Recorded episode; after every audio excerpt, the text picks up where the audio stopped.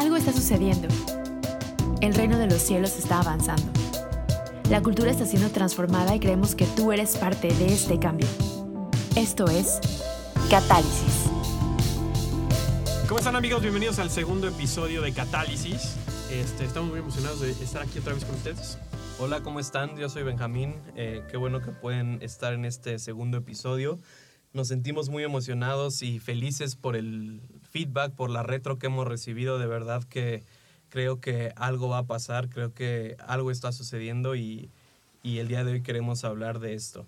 Yo soy Samuel Niembro y sí, la verdad es que estamos muy, muy emocionados por lo que sentimos que también Dios está haciendo eh, a través de esto, lo que Dios nos ha estado hablando y creemos que no somos los únicos, sino que Dios ha estado haciendo cosas afuera. ¿no? Justamente este podcast existe porque sentimos que Dios está en medio de un proceso de lo que está haciendo en esta tierra. ¿no?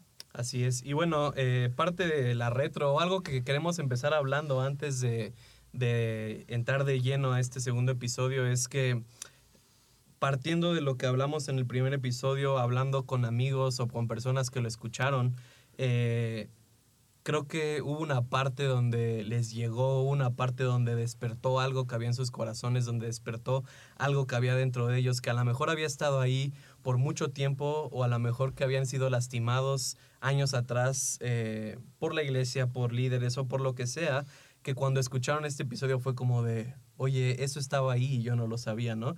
Y, a final de cuentas creo que podemos hablar de dos grupos o podemos hablar de dos... Em, experiencias. Tal experiencias vez. tal vez que, que pasaron las personas o que sintieron a partir del primer episodio.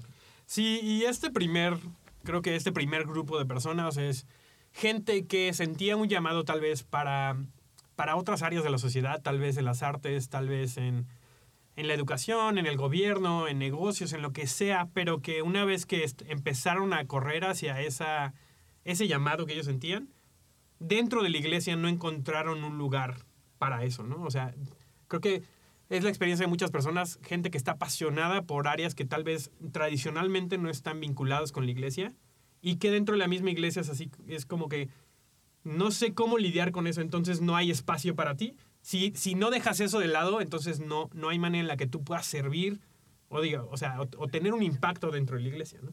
Así es, y creo que es como esa división entre lo secular y lo eh, iglesia, lo religioso. Y creo que a final de cuentas este grupo de personas a lo mejor se sintieron menos o se sintieron como que no estaban a la altura de una persona que seguía el, el ministerio de tiempo completo, ¿no? Y, creo que mucho, muchas veces lo que pasa es que si ese es tu trabajo, eso fue lo que estudiaste, eso es lo que hacia donde estaba corriendo tu vida, es un poco difícil de separar eso de pues de lo que estás haciendo. Eso es lo que te da, lo, que te trae pan y tal vez ahí es donde están tus, tus herramientas, donde están tus, tus dones. Y creo que lo que pasa muchas veces es que la gente que tiene ese llamado o está enfocado su, su trayecto tal vez profesional hacia eso, siente que entonces no puede ser de impacto para la iglesia. O, o para Dios, o sea, deja para la iglesia. A lo mejor pensaron que al no estar o al no abandonar eso estaban desobedeciendo a Dios, ¿no? Entonces creo que ese es como un primer grupo que podemos ver que, que, a lo mejor ya pasó 20 años de esto y ahorita tú ya tienes un trabajo, ya hiciste tu vida eh, y es así como de, oye, sabes, eso pasó en mi vida, ¿no? Y creo que el segundo grupo de personas es que puede que tú realmente tienes, no, no que tenías, porque ese llamado sigue estando ahí, pero que tú sientes que tenías ese llamado a la iglesia, pero a lo mejor estando en la iglesia no te dieron las herramientas o no supieron lidiar con, con quién eras tú, ¿no? Eh, porque creo que, mm, o hablando yo con gente que escuchó el podcast, para muchos era así como de, es que sabes que yo tenía ese llamado, pero a veces decían que no estaba preparado, ¿no? Que no tenía esa capacitación, perdón, para, para poder llegar a ser un pastor de impacto, para poder llegar a ser un líder en la iglesia de impacto, ¿no? Y creo que a lo mejor esas personas también no se sintieron suficientemente capaces para poder hacerlo o nunca les dieron una oportunidad para servir dentro de la iglesia, ¿no? Y, se quedaron con esa parte o a lo mejor con esa duda de a lo mejor ese llamado que sentía hacia la iglesia no era real, a lo mejor siempre, simplemente fueron mis emociones o simplemente fui muy emocionalista y, y quería estar ahí todo el tiempo, pero a final de cuentas también pasaron los años y puede que el día de hoy ya tengas tu negocio, tú hayas hecho tu vida, pero sabes, hay algo que queremos hacer el día de hoy y como Sam y yo como líderes de iglesia, eh, bueno, mencionamos un poco el podcast pasado, pero los dos estamos, no me pueden ver, pero estoy diciendo entre comillas, de tiempo completo en la iglesia. ¿Por qué? Porque eh, trabajamos ahí, eh, estamos toda la semana ahí, nos apasiona lo que hacemos, pero saben, el día de hoy queremos pedirles perdón a, a este grupo de personas porque como iglesia, como líderes de iglesia, no supimos eh, cómo lidiar con esta situación. Si en cualquier área en donde no te sentiste valorado, no sentiste que, te, que hubiera espacio para ti o que se te, se te menospreció, ya sea por ser joven, por no entender tu trayecto, por no entender tus dones, por no entender las pasiones que te llevaban, que eran puestas por Dios, no entender tal vez los sueños que Dios había puesto dentro de ti, que no había espacio para eso dentro de la iglesia. Queremos ofrecerte una disculpa a nombre de, de, la iglesia, a nombre de los líderes que tal vez no supieron hacerlo y, y creemos que Dios tiene su mano puesta sobre ti para generar un impacto y ser de cambio en esta sociedad. No, y creo que la otra parte también por la cual te queremos pedir perdón es que puede que tú hayas fallado, puede que tú hayas caído y no hubo un líder ahí para levantarte. Solo hubo personas para apuntar el dedo y para condenarte. Y, quiero decirte que hay una segunda, tercera, cuarta, quinta, sexta oportunidad para ti y que el llamado que Dios puso en tu vida no es pasajero, no es, no, o sea, a veces decimos, no, Dios es un Dios de segundas oportunidades.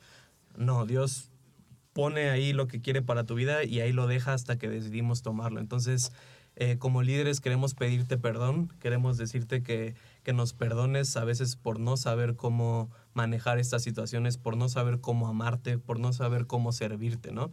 Y, y, bueno, el otro lado de la moneda también es que queremos tomar un tiempo para honrar a las generaciones eh, que han abierto el camino aquí en México o en todo el mundo realmente en la iglesia y que a veces juzgamos también, ¿no? Y que, y que algo que yo hablaba con un amigo que, que me dio retro de este podcast es que, eh, o bueno, lo que yo le dije es, yo solo veo a los líderes de la iglesia de esta generación, de la generación pasada, como unos papás, ¿no? O sea, creo que nadie tuvo un papá perfecto, pero yo puedo asegurarte que la mayoría de los papás hace lo mejor con lo que tiene, ¿no? O sea, no tenían una, una capacitación en un ministerio o en un instituto bíblico, pero ellos hicieron eh, lo mejor con lo que eh, pudieron hacer, ¿no? Eh, sí, creo que cada vez que volteamos hacia atrás nos damos cuenta que no caminamos solos, ¿no? O sea, inclusive eh, hablaba con mi papá hace poco acerca de, del Mundial del 86 y él me contaba de cómo fue de las primeras oleadas que hubo de un montón de misioneros que vinieron a, a evangelizar, ¿no? O sea, nuestra historia como individuos, pero también como iglesia está pavimentado por un montón de gente que tal vez muchos de nosotros no conocemos en algunos casos creo que tenemos como el privilegio de conocer figuras, ¿no? O sea, como el hermano Wayne Myers, ¿no? Que creo que aquí en México es, es sí. imposible no... O sea, es imposible hablar acerca de la historia de la iglesia sin, sin hablar acerca de él. Y creo que hay tantos padres de la fe. Uh -huh. y, y, claro, es un proceso de, de, ir aprendiendo, ¿no? Inclusive como líderes nosotros constantemente le estamos regando, ¿no? O sea, y creo que darnos cuenta que el, sí, el liderazgo no ha sido perfecto, pero que gracias a la... A, pues, vale la redundancia, la gracia de Dios, estamos donde estamos y queremos honrar primeramente porque Dios no solamente es, una, es un Dios de, genera, de nuestra generación, ni de la generación que viene, sino que es una, un, un, Dios de generaciones, ¿no? O sea, que Él construye con generaciones en mente y queremos honrar a todos esos líderes que puedan estar escuchándonos hoy y aunque no nos escuchen, Así nuestro es. corazón es honrarlos porque sabemos que estamos donde estamos gracias a ellos. No, y yo lo veo, ¿no? Mi papá... Eh lleva más de 30 años en el ministerio y si tú conoces a mi papá es el hombre más apasionado que yo conozco y escucho sus historias de, de lo que lo corrieron de su casa este, por ser cristiano y, y, y, todo lo que hizo a causa del Evangelio es algo increíble y algo de admirar. Pero a final de cuentas hubo una parte que a lo mejor no pudieron hacer y está bien. Y creo que a lo que debemos de llegar o hacia lo que tenemos que ir es a, hacia crear ese puente generacional y no decir como de, bueno, esta ya no está, es nuestra generación o esto es aquí donde nosotros empezamos, ustedes ya van, ya están de salida. No, porque empezamos de cero otra vez, ¿no? Que creo que es lo que ha pasado muchas veces, ¿no? En, en, o sea, desgraciadamente, la historia de la iglesia se ve eso mucho, ¿no? De decir, yo ya no quiero esto, yo voy a empezar algo nuevo. Y entonces perdemos momentum, perdemos esa inercia que se viene construyendo con generaciones por no saber honrar porque vimos algún defecto y decidimos justificar nuestra separación por eso, ¿no? Y creo que justo en, en todo esto que estamos hablando acerca de la cultura del reino, creo que Dios es un Dios de reconciliación. Es un Dios de, a pesar de seguir trabajando en juntos. Y ya tenemos mucho tiempo de hablar acerca de cómo, cómo es un liderazgo no sano, cómo es un liderazgo que empodera, este, cómo es poder confrontar en amor, vivir en, en una cultura de honor. Pero creo que no podríamos eh, seguir ¿no? En- hablando de estos temas sin, sin hacer este espacio para honrar a esa generación. Así es. Y bueno, eh, ya entrando más al tema del día de hoy, de este segundo episodio, queremos empezar hablando acerca de qué es el ministerio en realidad o, o- o cuál es eh, la definición o cómo se ve esta palabra que muchas veces ha sido tergiversada, ¿no? Que muchas veces ha sido como de ministerio y piensas inmediatamente en la iglesia, ¿no? Y queremos hablar también de cómo se ve prácticamente ser un catalizador en el lugar en donde estoy. Queremos partir de donde nos quedamos en el primer episodio, ¿no? Entonces, ¿tú qué, qué, qué es el ministerio, Sam? Pues creo que hay muchas ideas acerca de eso, ¿no? O sea, creo que yo escuchaba a la gente que estaba como en el... Otra vez estoy haciendo, este... ¿Cómo le dices esto? Eh, Comillas. comillas invisibles para, para el audio, pero eh, creo que o yo oí hablar del ministerio y de la gente que está en el ministerio completo, el ministerio completo, el ministerio de tiempo completo, ¿no? Y decía como, wow, deben ser así Súper no sé, sí. espirituales. Súper, sí, literal se dedican a orar y a estar en su closet de oración, ¿no? Este, pero creo que eso es lo que mucho, para mucha gente resuena, ¿no? O sea, y, y inclusive del lado negativo, la gente escucha ministerio y dice, ah, es alguien que le paga a la iglesia, ¿no? Y obviamente creo que eso es cierto, o sea, hay, hay gente que está, si lo podemos decir así, de- de- del tiempo completo en, y a lo que se refieren es... yo. Exactamente, gente que trabaja en la iglesia, ¿no? O sea, creo que esa es una definición. Pero creo que lo que podemos ver O, en... o como la definición general, ¿no? O sea, como la que toda la gente piensa que es. La definición cultural que tenemos Exacto. ahorita, ¿no? Acerca de lo que es ministerio, ¿no? O sea, le, le dices a alguien, estoy en el ministerio y, lo- y piensan eso, ¿no? Pero creo que si nos regresamos un poquito a ver de dónde viene la palabra, qué significa, este ministerio literal viene de la palabra en, en griego leitourgia, que viene de, de liturgia, ¿no? O sea, de ahí tenemos ese nombre de liturgia. ¿Qué, ¿Qué es? No es otra cosa más que un servicio público. ¿no? Muchos de estos, de estos términos de, o sea, cristianos que tenemos en realidad eran términos que eran completamente de uso común y que la gente en ese entonces tenía relacionado. Es como si hoy te dijera yo un servidor público, ¿no? O sea, era el mismo sentir, Papel. mismo papel, ¿no? Eh, pero creo que se le fueron añadiendo varias cosas, ¿no? Entonces, lo que hacían los apóstoles después de haber estado con Jesús era ministerio, ¿no? Era servir a los demás. Y cuando se empezaron a juntar comunidades en las que la fe era expresada de manera conjunto, ¿no? Se empezaron a dar posiciones en donde lo primero que dice son los diáconos, ¿no? Los diáconos de la mesa, que ponían la mesa para que la gente llegara, Buscaban a los mejores servidores porque eso era para ellos el ministerio. que era justamente servir a los demás. ¿No? Pero creo que para mí es imposible hablar de ministerio sin hablar acerca un poco de lo que el papel de un de lo que hacían los apóstoles en ese momento, que no era un término que se inventó Jesús, ¿no? O sea, un término nuevo para su ministerio, ¿no? Sino que un apóstol era un enviado por Roma justa- junto con el, el ejército, o sea, el ejército llegaba a un lugar nuevo y llegaba un apóstol junto con ellos, para que cuando conquistaran una parte, también iba un apóstol que era el que traía la cultura junto con él. La cultura romana. La cultura romana era establecida por medio de esos apóstoles en ese momento, en ese, en ese territorio nuevo que iban a tomar. ¿Por qué? Porque lo que quería el imperio romano es que todos tuvieran una cultura homogénea. O sea, que todos hablaran de las mismas cosas, que todos entendieran lo mismo cuando se hablaran acerca de cosas específicas. Y eso creo que afectaba las artes, afectaba el, el- el gobierno, obviamente, afectaba la sociedad en general, porque era una cultura que empezaba entonces a permear, ¿no? Por, por eso el imperio romano era lo que era. Entonces llega Jesús y tiene a estos 12 personas que les llama apóstoles, ¿no? O sea, que son los apóstoles, que era lo mismo. El problema, no el problema, sino lo diferente es que no era la cultura romana. La cultura del reino. Y creo que si tomamos eso como base, entonces una, eh, el ministerio, que era el servicio que proveían ellos, era reflejar el reino, reflejar el cielo en esta tierra. ¿no? Y que venía a partir de su identidad. O sea, algo que esta definición yo la escuché hace años y me encantó y hasta la fecha es la que yo uso. El ministerio es quien eres, no lo que haces. Que como ahorita hablábamos, la, la definición general de todos es que el ministerio es lo que haces, no quién eres, ¿no?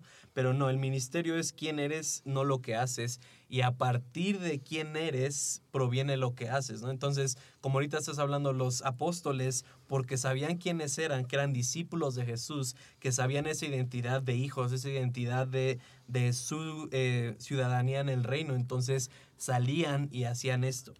Entonces, creo que en otras palabras, nuestro ministerio es ser quienes somos llamados a ser y esa es la forma más exitosa de poder llamar a nuestro propósito. Y, y creo que eso pasaba, si lo vemos en la vida de, de, los apóstoles, ¿no? En la vida de los discípulos, pasó porque primeramente se encontraron con Jesús. Así es. ¿No? O sea, e, ellos entendieron lo que tenían que hacer porque sabían quiénes eran, porque habían estado con Jesús. Y creo que eso fue, empieza después a multiplicarse porque la gente empieza a entender quién era Jesús. Eh, hay un versículo en 2 Corintios que creo que eh, lo citamos mucho, pero a veces no nos damos cuenta de como las grandes implicaciones que tiene. Y es, está hablando justamente al, al lenguaje que entendían el, el, el, judío en el Imperio Romano, y no solamente el, el judío, tiempo. sino cualquier persona, cualquier ciudadano del Imperio Romano, ¿no? Y en, en 2 Corintios 5, 19 dice, esto es que en Cristo Dios estaba reconciliando al mundo consigo mismo, no tomándole en cuenta sus pecados y encargándonos a nosotros el mensaje de la reconciliación. Así que somos embajadores de Cristo, como si Dios los exhortara a ustedes por medio de nosotros. En nombre del Cristo les rogamos que se reconcilien con Dios. Me encanta esto, yo estudié relaciones internacionales en, de hecho, en algún momento de mi vida quería yo ser un embajador, ¿no? Porque algún, alguno de mis profesores me dijo que el, el, el chiste de la democracia era saber eh, generar vínculos en, en, la hora del cóctel, ¿no? O sea, básicamente eso, así me dijeron, ¿no? Eso, yo dije, eso es lo que yo quiero hacer. Yo quiero hablar con gente, yo quiero generar vínculos y quiero vivir en otros lados. Era lo que yo tenía en mi cabeza. Pero esta, esta imagen de lo que es un embajador es muy interesante y sobre todo que hayan escogido esta palabra embajadores de Cristo. Un embajador es una persona que ha sido, se le ha dado la potestad, se le ha dado la autoridad de representar al 100% un gobierno, ¿no? Entonces, el embajador de Estados Unidos aquí en México es una persona que puede tomar decisiones como si fuera el presidente. ¿Por qué? Porque entiende por completo el país del cual está representando y porque tiene la autoridad para hacerlo, ¿no? Porque sabe cómo funciona. Y, es, y lo, aquí lo que nos están diciendo es, ustedes son embajadores de Cristo. Ustedes son como si Jesús mismo estuviera aquí sentado a la mesa. Entonces, eso lo, a mí lo que me lleva a pensar es, el ministerio es quiénes somos uh -huh. y lo que tenemos que hacer es representar a Cristo como si Él mismo estuviera sentado a la mesa con la persona que tienes enfrente. Y ahí es donde empezamos a ver como cómo se puede ver el ministerio en un, en un ambiente que no necesariamente es la iglesia, que creo que primeramente tiene que pasar en la iglesia. Si no está pasando en la iglesia, algo estamos haciendo mal. Así es. No, y, y, y que es lo mismo, y creo, creo que es la mentira, o si así la puedo llamar, que queremos atacar el día de hoy, que queremos quitar. El ministerio no es necesariamente estar en la iglesia de tiempo completo tu ministerio es quién eres. Entonces, ¿cómo, ¿cómo podemos hablar de esto prácticamente? ¿Cómo se ve el ministerio prácticamente? Empieza con tu familia. Tu ministerio empieza con tu familia. Si tú eres un padre de familia, si tú eres eh, un hijo, si tú eres cualquier cosa, tu ministerio empieza con tu familia. ¿Cómo estás siendo quien Dios te llamado a ser en tu familia para manifestar el reino? O sea, y creo que también ahí hay como un, un hueco o un eh, un agujero donde muchas veces era como, puedo que, puede que en el ministerio, en otras palabras, en la iglesia esté muy bien, pero mi familia se está destruyendo. Puede que en la iglesia esté haciendo milagros y esté moviéndome en lo sobrenatural, pero mi familia está mal y me estoy divorciando, ¿no? No, no, no. Tu ministerio empieza con tu familia. ¿Cómo estás tratando a tu esposa? ¿Cómo estás tratando a tus hijos? ¿Cómo estás tratando a tus hermanos? ¿Cómo estás siendo quien Dios te ha llamado a ser para manifestar el reino. Eso es como se ve prácticamente el, el ministerio. Entonces, para, para muchas personas a veces tratamos como de, es que yo quiero llegar al ministerio, es que yo quiero llegar al ministerio. El- o sea, es, no es como la felicidad, ¿no? O sea, la felicidad, Sí. quiero, quiero llegar a la felicidad, ¿no? Eh, como esa frase, ¿no? La felicidad no es el lugar a donde se llega, es un estado de ánimo, ¿no? Como dices, soy malísimo para los dichos. Pero es lo mismo con el ministerio.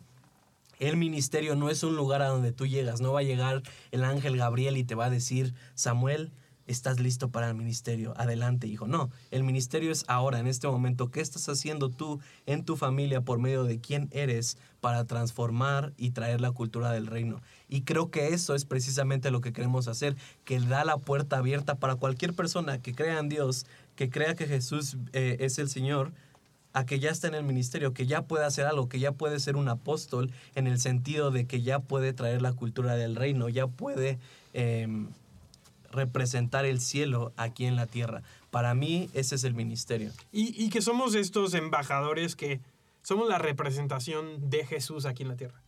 ¿No? O sea, el ser cristianos, ¿no? O sea, el, el término cristianos era el que utilizaban para, de, de cierta forma, medio de broma, ¿no? De llamar a los creyentes, decir, son cristos pequeños, son pequeños Así es. cristos. ¿No? ¿Por qué? Porque dicen, hablan como él, se mueven como él, dicen lo que él decía, justamente por eso, ¿no? Eh, y creo que a veces hemos dejado de lado un poco eso a darnos cuenta que, que es, o sea, creemos a veces que el ministerio solamente es lo que puede pasar los domingos o cuando tengo ya autoridad o ya tengo una posición, que creo que Dios nos hace crecer en esas cosas. ¿no? Así es. Y eso no son, no son cosas malas, de hecho son cosas muy buenas y por las cuales Dios va a utilizar para impactar esta tierra, pero empieza justamente por la persona que yo tengo al lado. Si yo no puedo representarle a Jesús, representar el, el reino de los cielos a la persona que yo tengo al lado, entonces estoy tratando de saltarme un montón de, de pasos que Dios quiere llevar a cabo en mi vida también. Entonces, ¿cómo se ve prácticamente ser un catalizador en el lugar en donde estoy? Lo acabas de decir. ¿A quién tienes al lado? ¿A quién tienes enfrente? ¿Estás en una cafetería? Ese es tu ministerio, la persona que está enfrente. Eh, eh, ¿Estás en tu casa? ¿A quién tienes al lado? Ese es tu ministerio. Y es, y es así como empiezas a crecer, ¿no? Pero eh, algo que también creo que tenemos que hablar y algo que también creo que tenemos que decir es que hay opiniones, hay a lo mejor ideas diferentes de qué fue lo que vino a hacer Jesús aquí en la tierra, ¿no? Y, y, cuan- y puede que para muchos, cuando hablamos acerca de esta cultura del reino, aunque ya hablamos un poco en el primer episodio, para muchos sea como de, pero ¿qué, qué fue lo que vino a hacer Jesús, no? ¿O ¿Cómo, o cómo Jesús ejemplificó esto que estamos diciendo? Porque a final de cuentas, de todo lo que estamos hablando, Jesús es el modelo. Jesús es la persona a la cual nosotros volteamos a ver y decimos, queremos ser como Él, queremos actuar como Él actuaba. Pero creo que cómo vemos a Dios o cómo vemos a Jesús, que es lo mismo, afecta o influye demasiado en nuestra perspectiva de cómo podemos transformar la cultura, de cómo podemos hacer de este mundo un lugar mejor y no solo sobrevivirlo. Inclusive, si estamos hablando de representar a Jesús, si yo tengo una, una idea errónea de quién es Jesús, entonces voy a representar un Jesús que no es. que ha pasado a través de la historia, ¿no? O sea, creo que eh, muchas em, catástrofes o muchas cosas que han pasado en la historia los hicieron en el nombre de Jesús, ¿no? En el nombre de la religión. Y es ahí donde te quedas como de, eh, no creo que estén teniendo la, la idea de quién era Jesús o de lo que él quería comunicar. Y, y creo que aterrizándolo esto un poco, para mí, algo que me ha ayudado mucho en los últimos años es, es esta frase que suena muy sencilla, pero en realidad creo que engloba mucho, que es Jesús es teología perfecta. Jesús es la representación más clara del Padre que tenemos en esta tierra, hecho carne, ¿no? O sea, si el Padre hubiera venido a esta tierra, que lo hizo a través de Jesús, y Así caminara con, con, con huesos y, y carne y sangre y todo lo que implica ser humano, se hubiera visto como Jesús. ¿no? Entonces podemos voltear a ver la, la vida de Jesús y ver la representación clara de cómo, inclusive, cuál es la voluntad de Dios para nuestra vida en cuanto a cómo quería que viviéramos, ¿no? Y a veces lo hemos separado un poco de decir, bueno, es que Él era Jesús, Así es. ¿no? Pero no nos hemos dado cuenta que ese es el modelo que Dios nos está dando para decir, aquí hay una manera en la cual tú puedes vivir. Creo que, creo que el nacimiento de Jesús, el otorgamiento de Jesús aquí en la tierra comunica dos cosas que acabas de tocar. Una, en ese tiempo eh, había una duda acerca de quién era Dios, ¿no? Principalmente para los judíos y obviamente había un caos en el mundo acerca de quién era Dios. Los judíos eh, todavía tenían esta idea de, un Dios separado, de un Dios alejado, de un Dios que estaba enojado, que quería juzgar, que quería eh, tirarte un rayo por tus pecados. No sé, ese era a lo mejor el contexto histórico de la perspectiva que tenían acerca del Padre. Entonces viene Jesús y les dice, yo soy el Padre. Yo, todo lo que ustedes, en, en, Juan 5, ¿no? Juan 5, 19, me encanta que Jesús dice, ciertamente les aseguro que el Hijo no puede hacer nada por su propia cuenta, sino solamente lo que ve a su, a su Padre hacer, lo hace. Porque cualquier cosa que hace el Padre, le hace también el Hijo. En otras palabras, ¿qué está diciendo Jesús aquí? Yo solo vengo a hacer lo que el Padre está haciendo. Yo solo quiero que vean qué es, cuál es el corazón del Padre. Entonces, ese es el primer punto de lo que vino a hacer Jesús. El segundo punto es lo que tú tocabas ahorita, que, que, creo que es una mentira que tenemos que quitar de nuestra cultura de la iglesia, que es, ah, pues es que Jesús era humano, no, perdón, es que Jesús era Dios, es que, no, pues él tenía, no, la Biblia dice que Jesús tuvo que crecer en favor con Dios y con el hombre. ¿Por qué? Porque a final de cuentas todo lo que hizo Jesús es a lo que nosotros tenemos acceso. Todo lo que hizo Jesús, nosotros lo podemos hacer y aún más.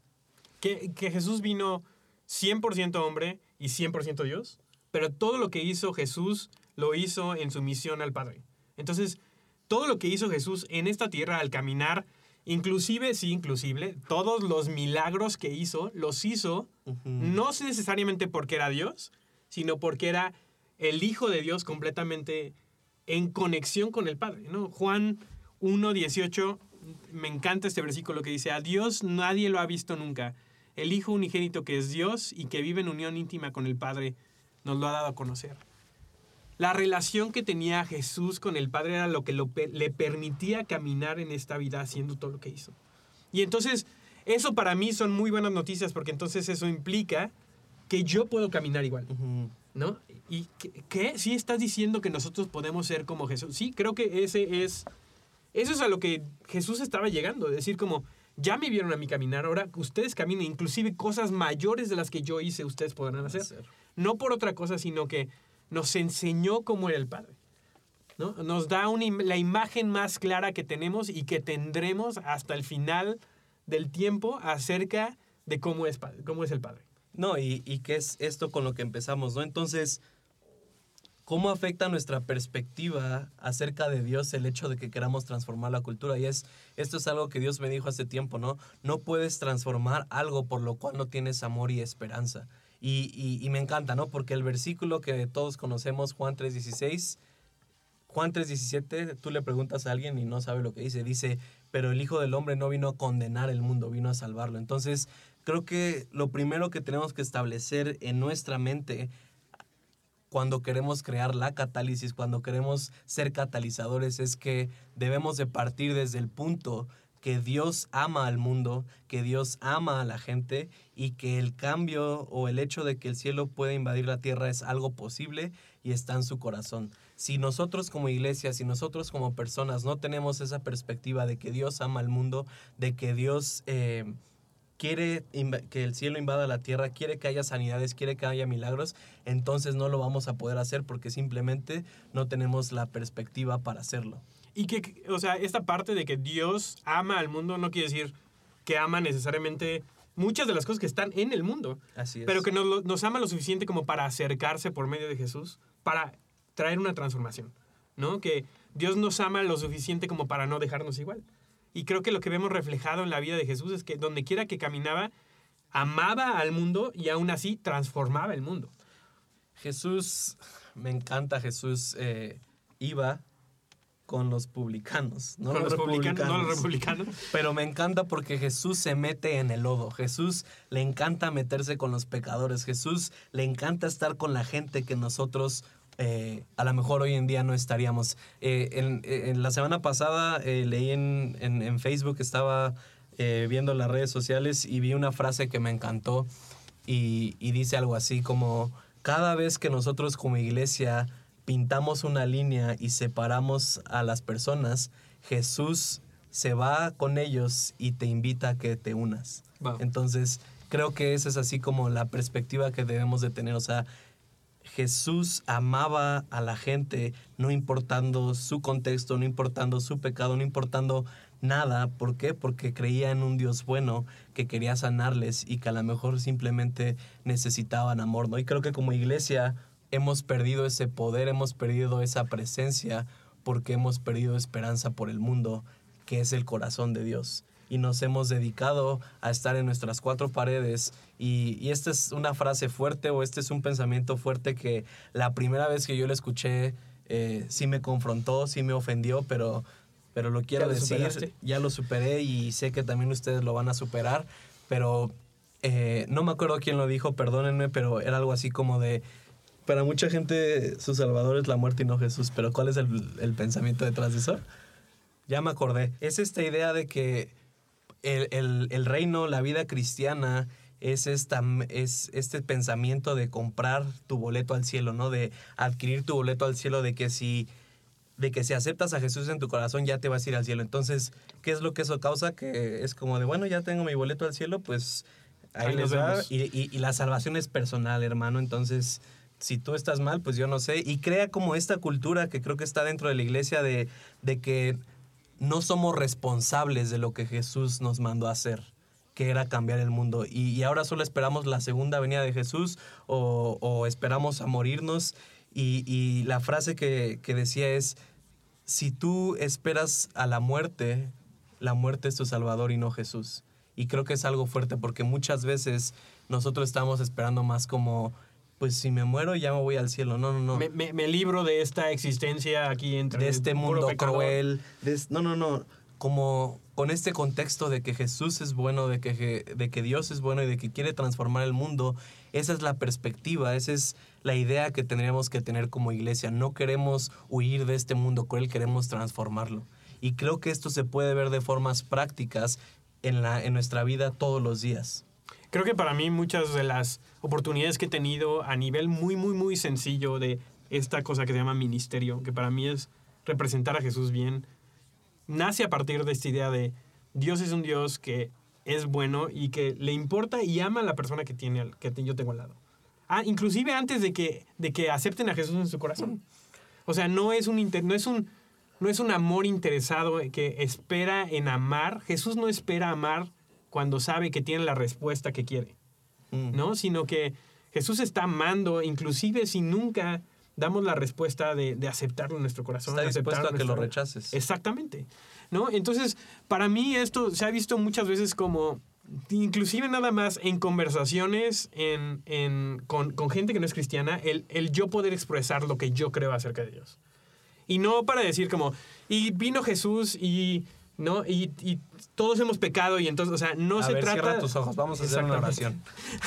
No, a- sí, a, a media comida así, ¿no? En- entre cuates. Hacer- ahora las es- espérenme un segundo, por favor. Levante la mano la persona. Y no estoy diciendo que no, no hay espacio para eso, pero hay muchas veces en la que la relación no, no soporta eso. O sea, no está en un, en un lugar en donde yo pueda hacer ese llamado, por así decirlo, ¿no? Pero siempre puedo hablar acerca de lo bueno que es Dios y lo amoroso que es Dios y lo bueno que fue Jesús y, y sigue siendo Jesús en mi vida.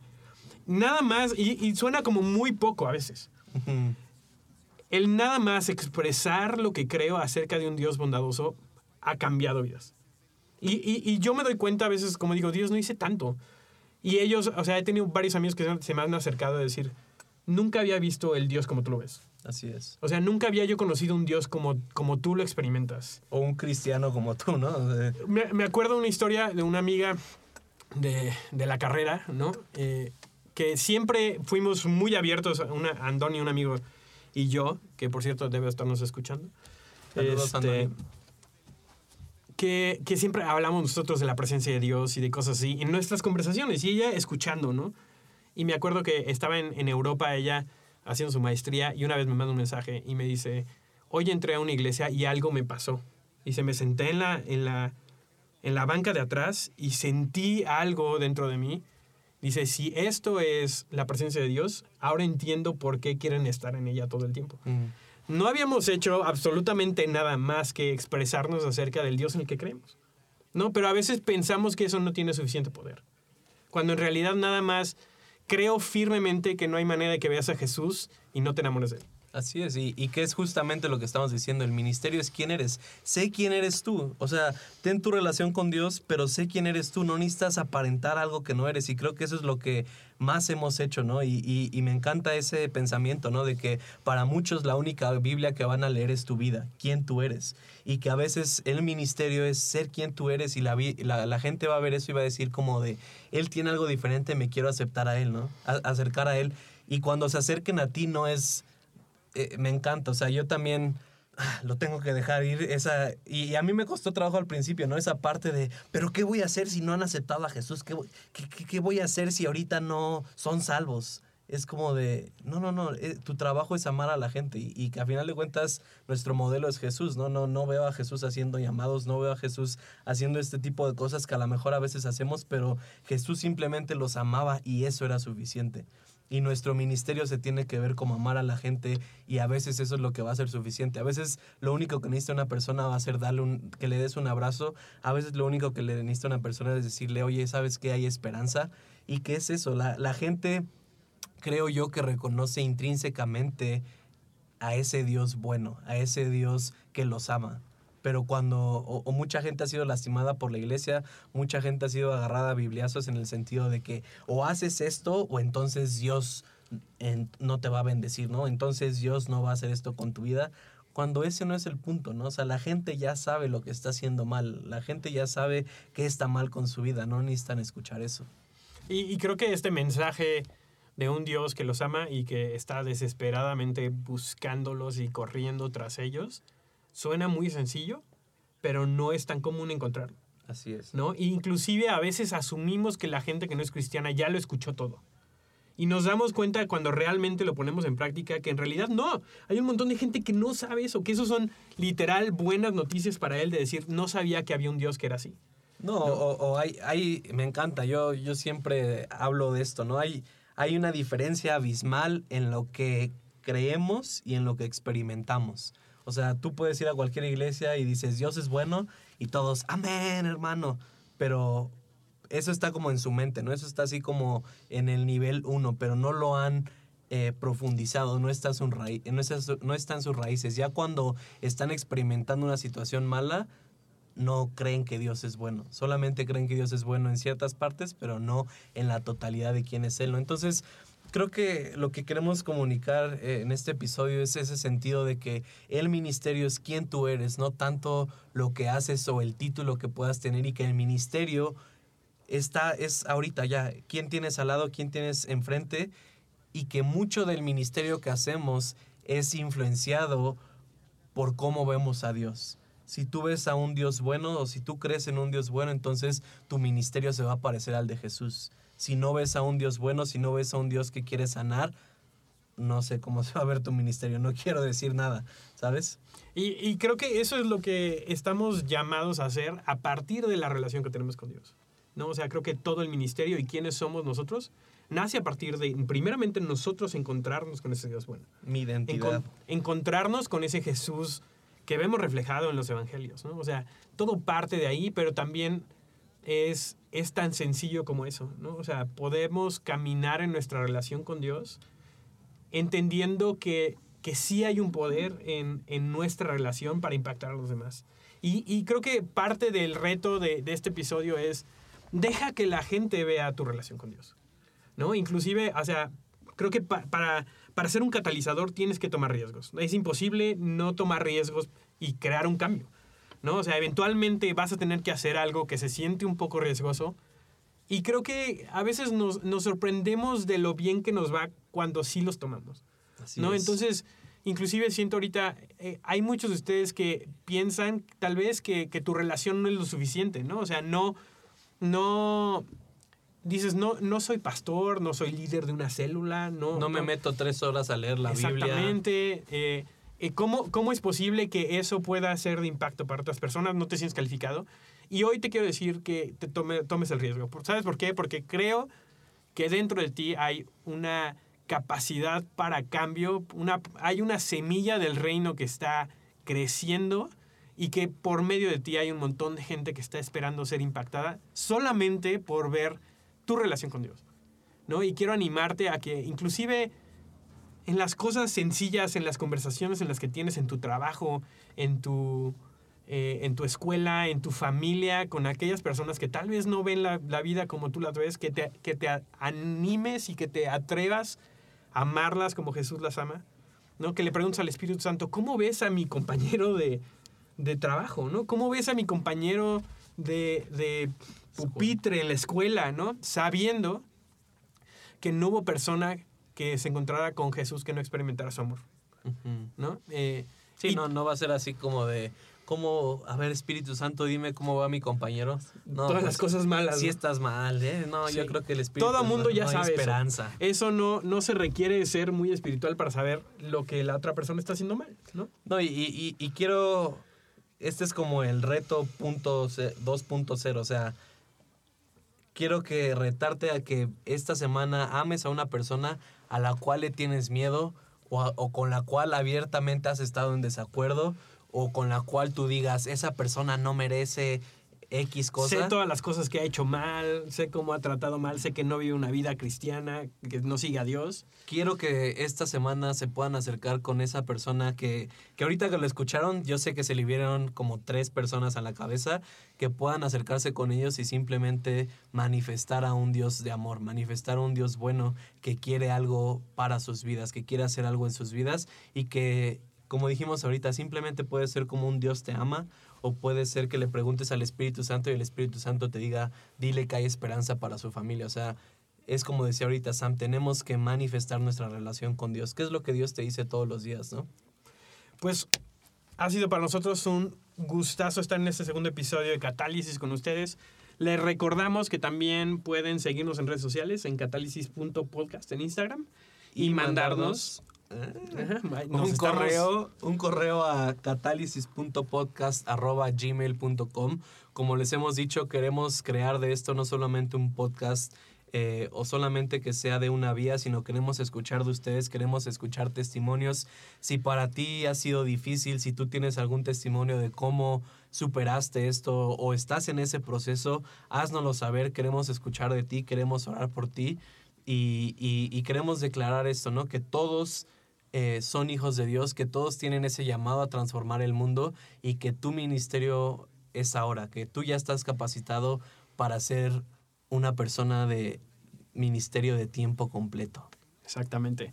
También queremos darles la- las gracias a Emanuel y Gareda que nos ha ayudado con toda la producción de este hermoso podcast, con el intro, con, con todo, que detrás de esto hay un montón de gente, ¿no? Y, y esperamos que podamos encontrarnos en- con más gente que está caminando hacia el mismo lado.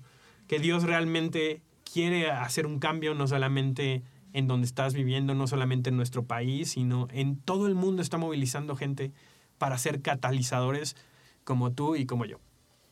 Nos vemos. Nos vemos. Muchas gracias amigos por escuchar este segundo episodio de Catálisis. Eh, queríamos nada más hacer un pequeño recap de algunas cosas y dar algunos anuncios parroquiales de, cosas que se van a venir en el, en el podcast.